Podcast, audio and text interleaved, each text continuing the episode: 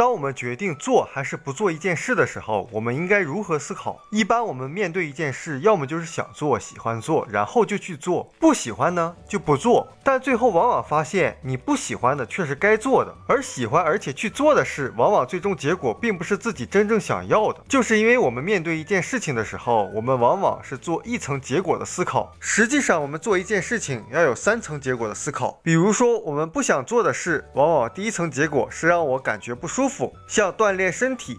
第一，感觉花时间；另外也觉得累。工作一天已经很累了，还要去锻炼。但第二层结果呢？锻炼可以让我们身体更健康，让我们自己显得更有活力。我们再看锻炼的第三层结果，就是你练出多巴胺以后，就会有运动的快感了。包括建社群，第一感觉是怕别人怎么看，或者觉得麻烦。但是如果能够想到第二层结果，就是建立社群能帮你积累人脉，那第三层结果呢？建立社群，每天去分享，可以训练自己的思考力和表达力。所以，当人们停留在第一层结果思考的时候，他感觉做某件事情，首先会让自己不舒服，于是就说我不感兴趣。这类人实际上是懒于深入思考。你只有先做你应该做的事儿，未来才会有资格做自己感兴趣或者喜欢的事儿。而很多人一开始喜欢做某件事儿，往往是第一层结果好，比如说长时间浏览推送出来跟自己目标无关的信息，第一层结果就是你会觉得很轻松，然后很高兴。但第二层结果就浪费了我们非常宝贵的注意力。第三层结果因为浪费了时间，所以目标达不成，然后经济上有巨大的压力，还要承受着一事无成的懊悔。所以，当我们决定是否做或者不做某件事的时候，我们不要总盯着第一层看，而是看第二。和第三层是否对我们长远有利？如果把这一点作为我们人生选择的指导原则的话，那对我们是更加有利的。所以，一个成熟的人，他不会因为害怕拒绝而不和别人去交流，因为主动交流，第一层的结果往往是被拒绝呀，或者是不好的感觉。但第二层结果，交流会提升我们对人的认识，提升我们的交流能力、领导力。第三层结果，你甚至能够找到人生志同道合的朋友，从而成为人生赢家。这期的重点就是，当我们决定是否做或者不做某件事的时候，要有三层结果的思考，也就是不要总盯着第一层看，而是看第二和第三层是否对我们长远有利。